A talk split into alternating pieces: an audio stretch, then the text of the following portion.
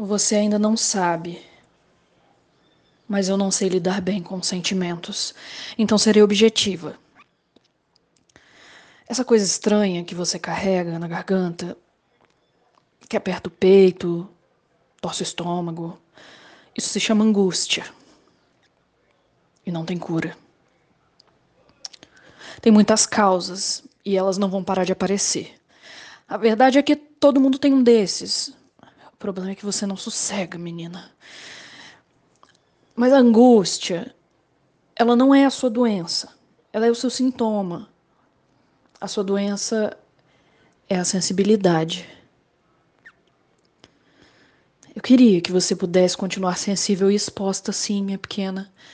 Mas para sobreviver onde você foi parida, vai precisar de uma casca daquelas bem de jabuti da pedra da cebola, lembra? E alguns espinhos afiados na língua também. Você vai chegar até a acreditar que se sumiu, mas uma coisa de cada vez. Primeiro fique viva. Depois você se encontra. E essa angústia, você vai aprender a gritar o silêncio dela, mas um dia de cada vez. A verdade é que eu peço, mas eu nem sei como você vai fazer para sobreviver. A verdade é que você é muito mais forte que eu, pequena.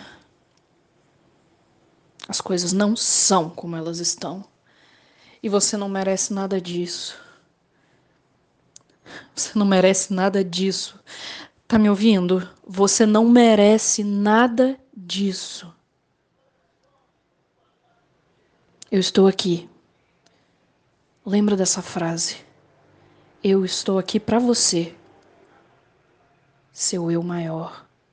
Eu não vou te negligenciar, eu não vou esquecer das suas angústias.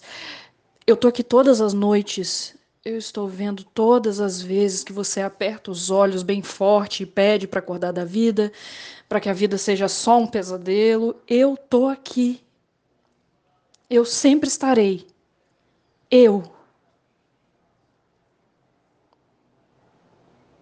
Na maioria das vezes, só eu.